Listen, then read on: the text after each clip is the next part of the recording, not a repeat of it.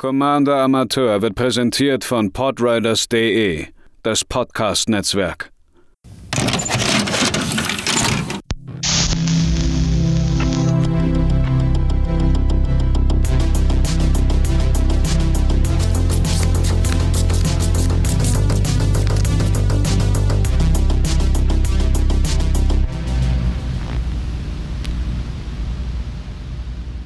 Hallo alle miteinander, mein Name ist Sebastian von Innistrad Inn und ihr wundert euch bestimmt, warum ihr heute mich hört und nicht Matze mit seiner altbekannten Stimme. Nun, das liegt daran, dass Matze leider erkrankt ist und nicht aufnehmen konnte. Er hat daraufhin in der Dach-Community gefragt, ob sich jemand finden würde, bereit erklären würde, die Folge heute für ihn aufzunehmen. Und für mich war es eine große Ehre und eine große Freude, die Folge mit oder für ihn aufzunehmen. War ich doch schon einmal dabei und damals haben wir auch die Amateur Awards gemacht und heute darf ich wieder Amateur Awards für euch machen. Und für mich ist es eine ganz besondere Freude, das zu machen, weil heute geht es um die Amateur Awards von Wilds of Eldraine und Eldraine damals war schon eins meiner Lieblingssets. Zuhörer von unserem Podcast wissen das auch. Niklas ist heute leider nicht mit dabei. Dementsprechend bin ich heute mal alleine unterwegs, aber ich denke, wir kriegen die Zeit auch so gut rum. Von daher will ich gleich direkt starten ähm, mit der ersten Kategorie, nämlich der Kategorie Flavor. Eldraine ist eine meiner Lieblingsplanes aufgrund des Flavors dieser Plane aufgrund dieser ganzen Märchengeschichte, ähm, wo das, ja, wo die Plane dran angelehnt ist, dass man diese ganzen alten Märchenfiguren wiedererkennt, die man aus seiner Kindheit noch kennt, die Märchen, die man vorgelesen gekriegt hat, die Märchen, die man selber gelesen hat. Und so ist man auch super schnell und ja, taucht man super schnell ein in die Welt von Eldraine. Und das hat es mir so unglaublich schwer gemacht, meine zwei Picks für Flavor rauszusuchen. Deswegen habe ich euch jetzt vier Karten mitgebracht. Und zwar Ruby, Daring Tracker, angelehnt an Rotkäppchen. Ich gehe jetzt eigentlich nicht wirklich drauf ein, was die Karten können, sondern einfach nur, dass es wirklich diese Märchengestalten sind aus den Märchen, die man als Kinder gehört hat. Ruby ist Rotkäppchen. Ariad of the Charmed Apple hört man schon. Das ist die mit dem verzauberten Apfel, den Schneewittchen gegessen hat. Dementsprechend ist das die böse Königin aus Schneewittchen mit einem wahnsinnigen Artwork von Magali Villeneuve, was halt einfach on point und mega ist. Als nächstes haben wir hier Elsa, äh, ich meine Hilda of the Icy Crown, die einfach die Eiskönigin ist. Nicht Elsa von Disney, sondern wirklich die Eiskönigin, die böse Eiskönigin, die in ihrem Eispalast lebt. Und die Fähigkeiten passen auch dazu. Immer wenn wir eine äh, ungetappte Kreatur tappen, die einen Gegner kontrolliert, dürfen wir eins bezahlen. Und dann machen wir entweder einen weißen 4-4, also weiß und blauen 4-4 Elementar Kreaturenspielstein oder wir machen unsere eigenen Kreaturen stärker, indem wir einen 1-1-Counter drauflegen. Oder wir dürfen Scry 2 anwenden und eine Karte ziehen. Also an sich auch eine super starke Karte. Und noch eine Karte, die sehr flavorful ist für mich, ist Greta. Sweet Tooth Sauce. Oder Scorch. Ist halt natürlich nicht Greta, sondern Gretel, die wir alle von Hänsel und Gretel kennen. Wir sehen also, auch unsere deutschen Märchen finden tatsächlich in Eldraine ihren Platz. Gibt ja auch viele Karten, die auf den Rattenfänger von Hameln anspielen. Und das, das macht für mich einfach diesen Flavor dieser Edition aus. Und deswegen war es für mich auch so schwer, Karten zu finden, wo ich sage, so, und das ist die flavorfulste Karte im ganzen Set. Diese Liste mit Karten, die voller Flavor sind, hätte noch ewig lange sein können. Aber das wird, glaube ich, hier einfach den Rahmen sprengen, weil wir haben noch andere tolle Kategorien, auf die ich auch noch eingehen will. Unter anderem die Karte mit New Staples, also neue Karten im Format, mit denen sich höchstwahrscheinlich echt dumme und echt fiese Sachen machen lassen. Ich glaube, die offensichtlichste ist einfach Besiege the Mirror. Für ein generisches und drei schwarze haben wir eine Hexerei mit Bargain. Wenn wir diese Karte casten, können wir ähm, ein Artefakt, ein Enchantment oder ein Token opfern, so wie wir diesen Spruch casten. Dann durchsuchen wir unsere Bibliothek nach einer Karte, schicken sie ins Exil, Face Down und mischen unsere Bibliothek. Wenn dieser Spell gebargent war, also wir eine Karte geopfert haben, dann dürfen wir die Karte aus dem Exil spielen, ohne die Mana-Kosten zu bezahlen, wenn diese Karte vier oder weniger Mana gekostet hat. Und dürfen dann, ähm, und, oder wenn wir das nicht getan haben, also wenn wir einfach nur die vier Mana bezahlt haben, ohne was zu opfern, dann kommt die Karte in unsere Hand ist an sich halt ein super starker Tutor für vier Mana und ich sag mal einen Treasure Token opfern oder irgendeinen anderen Token opfern, den man eigentlich gar nicht wirklich braucht. Ähm, kriegen wir halt einfach die Damnation aus unserem Deck, ne? Wir sind ja eh in schwarz. Oder wir kriegen eine Shieldred. Wer den einen Ring aus Herr der Ringe spielt, kann sich den damit raussuchen. Oder wenn der Ring schon liegt, suchen wir uns die Shieldred, um ähm, den Drawback von dem Ring so ein bisschen abzuschalten von, also Besiege the Mirror ist halt ein super starker Tutor und ich glaube auch die teuerste Karte im Format und das ist sie zu Recht. Ich gehe davon aus, dass sie halt nicht nur im Commander gespielt wird, sondern sie wird im Pioneer gespielt werden und ich vielleicht eventuell sogar im Modern, weil sie halt den Ring finden kann, die Shieldred finden kann. Aber im Commander kann sie halt noch, noch mehr böse Sachen finden. Von daher würde ich sagen, Besiege the Mirror wird zu Recht ein neuer Format-Staple sein. Eine ähnliche oder eine andere interessante Karte wird Agathas Soul Cauldron sein. Das ist ein legendäres Artefakt für zwei generische Mana. Ähm, wir können Mana bezahlen, als wäre es Mana von irgendeiner Farbe, um Fähigkeiten von Kreaturen zu aktivieren, die wir kontrollieren. Und Kreaturen, die wir kontrollieren mit 1-1-Countern, ähm, haben alle aktivierten Fähigkeiten von allen Kreaturen, die mit Agathas Soul Cauldron ins Exil geschickt worden sind. Und um das Ganze abzurunden, hat der Topf auch noch Tappen. Wir können eine Karte aus einem Friedhof ins Exil schicken. Und wenn es eine Kreaturenkarte war, dann können wir eine 1-1-Karte auf eine Kreatur legen, die wir kontrollieren. Das heißt, wir machen unsere Kreaturen stärker und haben gleichzeitig auch noch Graveyard Hate für die Gegner. Und die Kreaturen, die wir kontrollieren, haben anschließend die Fähigkeiten der Kreaturen, die wir damit ins Exil geschickt haben. Sprich, unser Gegner hat einen Lanova Elf im Friedhof, wir schicken mit dem Agatha Soul Cauldron den Lanova Elf unseres Gegners in den Friedhof, äh, ins Exil, also aus dem Friedhof ins Exil. Dann sind alle unsere Kreaturen mit 1-1 Countern, haben die Fähigkeit vom Lanova Elfen, dass man sie für grünes Mana tappen kann. Und naja, die wenigsten Leute spielen Vanilla-Kreaturen im Commander. Von daher wird sich da im Friedhof des Gegners schon irgendwas Fieses finden. Irgendeine fiese Fähigkeit, die wir unseren Kreaturen geben können. Und es ist ja nicht so, dass nur eine Kreatur diese Fähigkeit hat, sondern alle Kreaturen. Und dementsprechend lässt sich da, glaube ich, schon einiges mit anstellen. Gerade in Decks, die mh, hm, kaum Zugriff auf Graveyard Hate haben die wirklich nur auf Artefakt Graveyard Hate zurückgreifen können, haben damit halt noch einen guten Graveyard Hate gekriegt.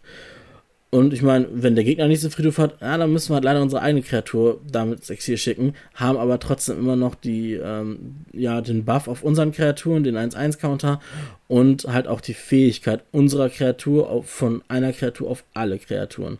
Finde ich, ist eine verdammt starke Karte und ich glaube, gerade so in 1-1-Counter-Decks und ähm, da gibt es mittlerweile ja auch echt einige gute Commander für. Ich selber spiele äh, Rayhan als Partner mit Timna in so einem Abson 1-1-Counter-Deck. Ähm, da ist es halt nicht selten, dass alle Kreaturen 1-1-Counter haben.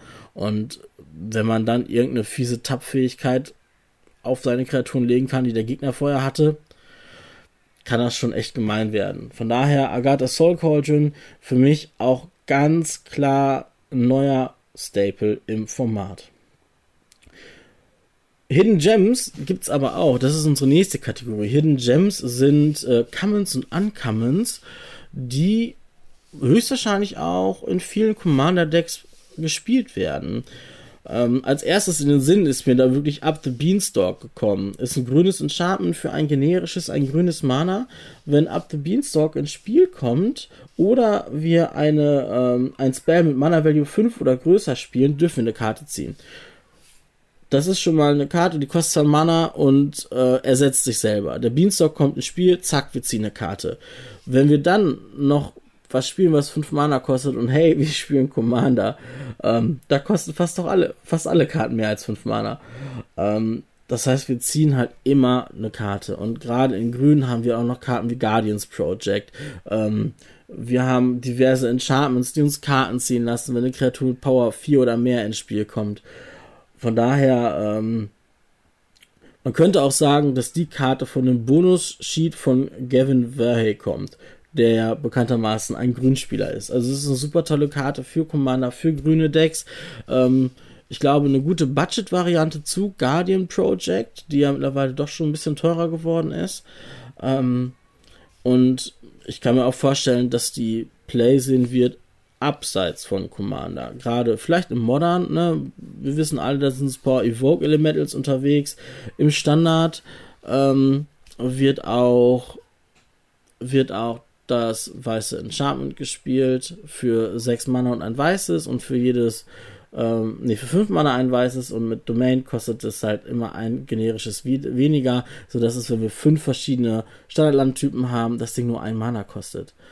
Und ähm, dann ziehen wir damit auch eine Karte. Das ist auch eine tolle Karte für Five Color Commander Decks. Von daher Absolute Beanstalk für mich definitiv eins der Hidden Gems.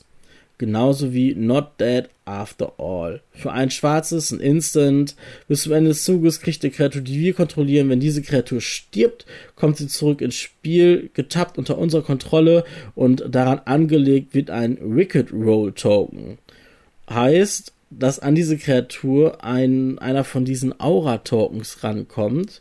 Also diese ähm, ja, Aura-Enchantment Tokens, ähm, kommt da dran und sagt halt aus, die Kreatur kriegt plus 1 plus 1 und wenn die Aura in den Friedhof gelegt würden, würde, verliert der Gegner ein Leben.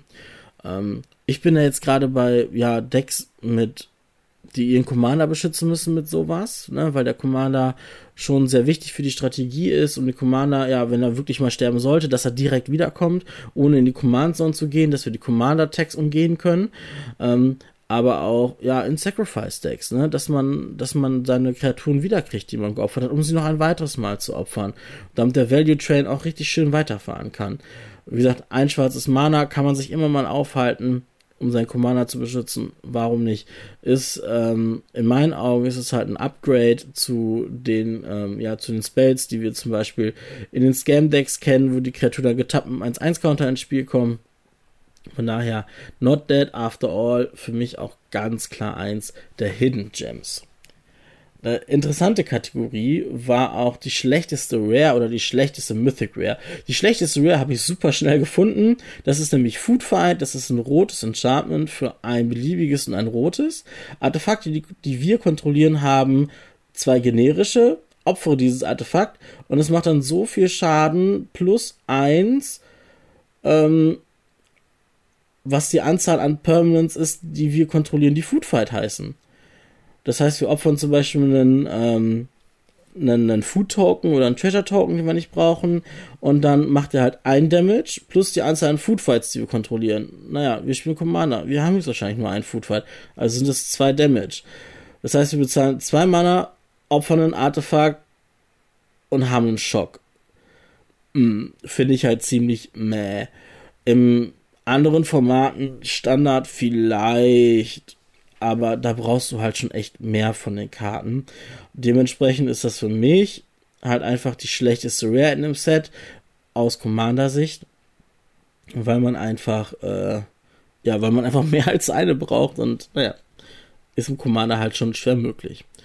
Ähm, als schlechteste Mythic habe ich tatsächlich Beluna Grand Scroll auserkoren. Ähm, ist ein ja, ein Legendary Creature Giant Noble für Timo-Farben, also grün, blau und rot, ist eine 4-4 mit Trampelschaden und bleibende Karten, die wir casten, die ein Adventure haben, kosten ein generisches Mana weniger. Also ihr hört schon, ist ein Adventure Commander, hat selber auch eine Adventure Seite, die heißt nämlich Seek Thrills, zwei generische grün, blau und rot. Wir millen, äh, millen Seven Cards, also wir ja, legen sieben Karten von der Bibliothek in den Friedhof und dann dürfen wir alle Karten, die ein Adventure haben, davon auf unsere Hand nehmen. Ist ein Commander, der Adventure unterstützt und Adventure ist halt schon mit meine Lieblings- ähm, oder eine meiner Lieblingsmechaniken. Beluna ist für mich aber die schlechteste Mythic in dem Set, weil die meisten Adventure-Karten in dem Set Multicolor geworden sind. Wir haben im ersten, ähm, in Throne of Eldrains, im ersten Eldrain-Set, haben wir halt, glaube ich, alle, ähm, alle Adventure-Spells waren Single-Color. Bestes Beispiel ist, glaube ich, der Bonecrusher Giant. Der Stomp kostet ein generisches, ein rotes. Der Bonecrusher Giant zwei generische, ein rotes. Der Murderous Rider die Adventure Side Swift End kostet ein generisches Doppelschwarz und der Murderous Rider kostet auch ein generisches Doppelschwarz. Die waren alle einfarbig. Das heißt, die alten Adventure Spells kann man super gut damit spielen. Die neuen Adventure Spells sind teilweise aber in den Farben, ja, es gibt rot-grüne, es gibt grün-blaue und es gibt auch rot-blaue, aber das ist halt die Seltenheit. Wir können teilweise die roten nicht nutzen, weil schwarz oder weiß mit drauf ist. Oder wir können die grünen nicht nutzen, weil schwarz mit drauf ist. Das heißt, uns gehen viele gute Adventure Spells verloren, dadurch, dass jetzt die neuen Adventure Spells Multicolor geworden sind. Von daher ist Beluna für mich ja schon einer der schlechtesten Mythics im Set, ähm, weil wir ihn nicht wirklich so nutzen können, wie man ihn vielleicht hätte nutzen wollen. Aber das ist auch nur meine Meinung. Wenn ihr sagt, Beluna ist mega und spiele ich total gerne, ähm, ist das super cool. Ich freue mich, dass ihr die Adventure-Mechanik genauso gerne mögt wie ich. Denn, naja, mega Überleitung. Wir kommen nämlich zur nächsten Kategorie, zu den persönlichen Favoriten. Und das sind bei mir einfach zwei Adventure-Karten geworden. Ähm, ich liebe mein Prosper Commander Deck und deswegen ist die erste Karte, die mir bei persönlichen Favoriten in den Sinn gekommen sind, der äh, dekadente Drache, der Decadent Dragon. Zwei generische, Doppelrot, 4-4 mit Flugfähigkeit und verursacht Trampelschaden. Immer wenn der dekadente Drache angreift, machen wir einen Treasure Token. Naja, ist halt quasi ein Goldspan Dragon at Home, aber hat noch die Adventure-Seite, nämlich die Expensive Taste. Zwei generische, ein schwarzes, ist ein Spontanzauber. Und wir schicken die obersten beiden Karten einer Bibliothek unseres Gegners ins Exil. Und dann dürfen wir sie angucken und so lange spielen, wie die Karten im Exil sind. Das heißt, wir wählen nicht eine von beiden aus, sondern wir dürfen beide spielen. Wir dürfen sie nicht bis zum End of Turn spielen, sondern so lange, wie sie im Exil sind. Macht halt aber für drei Mana ist es halt im Prinzip ein Draw 2. Und es sagt halt aus, wir dürfen sie spielen und nicht wir dürfen sie wirken. Weil das würde halt bedeuten, wir dürfen keine Länder spielen.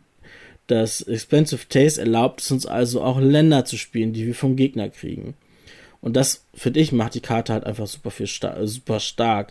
Weil uns, ja, es kann uns helfen, unseren vierten Landdrop zu treffen.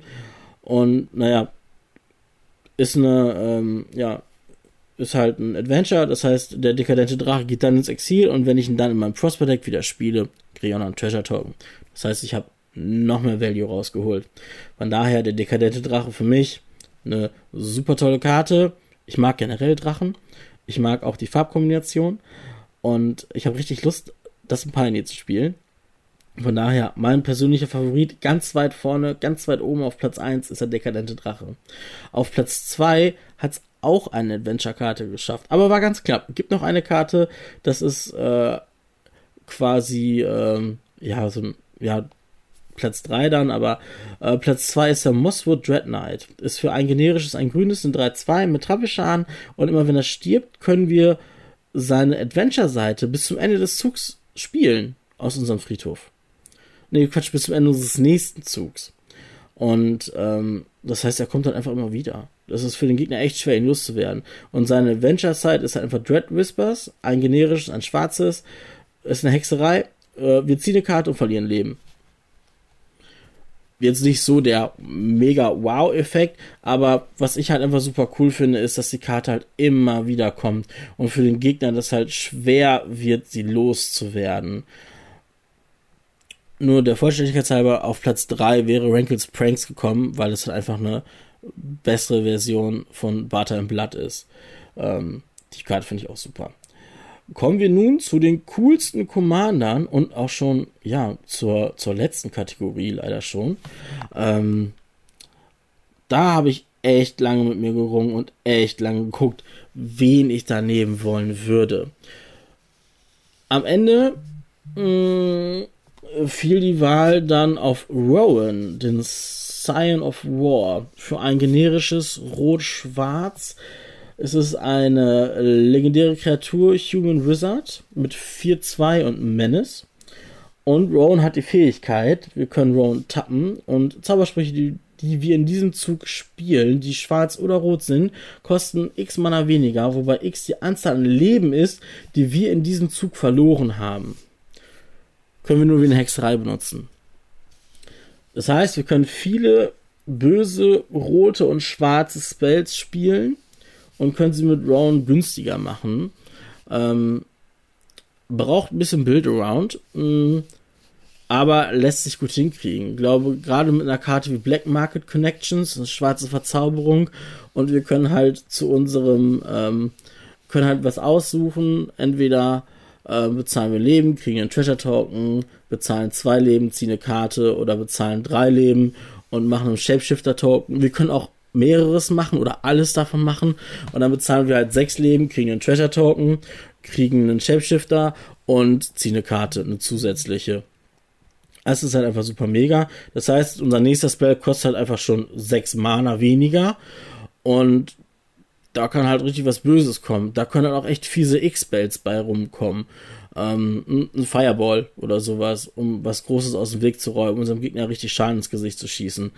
Und das kitzelt so ein bisschen in den Fingern, weil, weil es halt einfach so ein, ja, so ein nischiges Deck ist und das Build-Around ist halt total interessant, das hinzukriegen, weil es ist halt einfach, ja, so ein, so ein Drahtseilakt. Ne? Wie weit kann ich mit meinem Leben runtergehen? Ähm, klar, man baut wahrscheinlich ein bisschen Live-Game mit ein, aber wir können halt auch so ein paar richtig fiese, dicke, schwarze Treter spielen, ähm, einen Grieselbrand oder irgendwelche anderen dicken Dämonen, irgendwelche dicken Drachen können wir mit Roan halt richtig früh rauscheaten. Also das fühlt sich an wie so purer schwarzer Ramp. Ne? Ähm, wie so ein Pakt mit einem Teufel oder mit einem Dämon. Ich bezahle Leben und kriege dafür eine richtig böse Kreatur.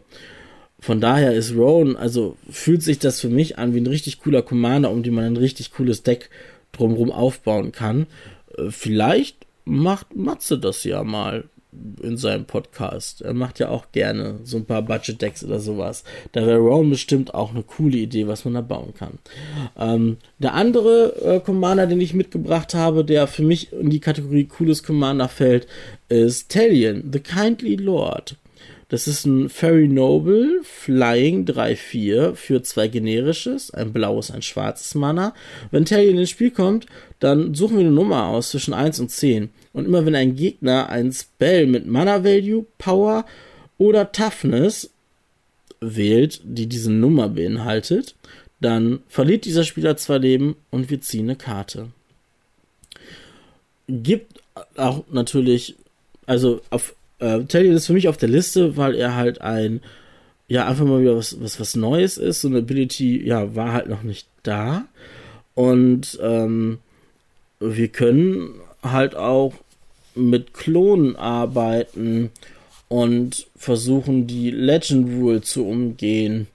Da gibt es ja auch so ein paar nette Karten. Und dann sagt der erste Italien, ja, wenn du was für zwei castest, dann ähm, verlierst du zwei Leben, ich krieg, ich ziehe eine Karte. Und dann kopieren wir den mal. Und dann sagt der nächste Talion 3 an. Und dann kopieren wir den nochmal. Und der sagt dann 4 an. Und wenn so ein Gegner dann irgendwas spielt, was 2, 3 oder 4 Mana kostet, verliert er Leben, wir ziehen eine Karte. Wenn eine Kreatur 2 Power, 3 Power, 4 Power hat, er verliert 2 Leben, wir ziehen eine Karte. Wenn eine Kreatur ja 2, 3 oder 4 Toughness hat, äh, er verliert zwei Leben, wir ziehen eine Karte. Wenn unser Gegner eine Kreatur spielt, die vier Mana kostet und 2-3 ist, dann verliert unser Gegner sechs Leben und wir ziehen drei Karten.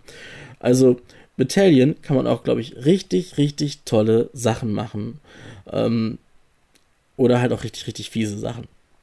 Von daher finde ich, ist Talion halt auch ein richtig cooler Commander, wo man halt ein ähm, echt tolles Deck drumherum aufbauen kann. Und habe ich schon erwähnt, dass er äh, eine Fee ist. Also wenn man ihn dann einfach nur als Karte in einem ähm, Fairy Deck reinpackt, ist er auch schon ziemlich lustig. Von daher war es das an der Stelle auch schon mit den Commander Awards äh, von meiner Seite her.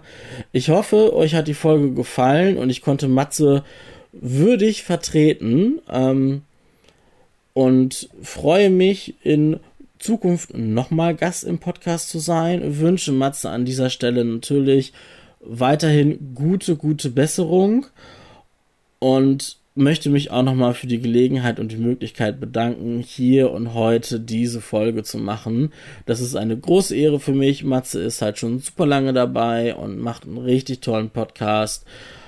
Von daher bin ich echt froh und echt glücklich, dass ich diese Gelegenheit gekriegt habe. Matze, vielen lieben Dank und euch auch vielen lieben Dank fürs Zuhören und ich wünsche euch viel Spaß mit den Karten von Wilds of Eldraine in meinen Augen ein tolles Set, was sehr, sehr gelungen ist. Sowohl designmäßig, was die Karten angeht, wie auch den Flavor. Von daher, ich verabschiede mich für heute. Nochmal vielen Dank fürs Zuhören. Bis dahin, euer Sebastian von Innistrad Inn.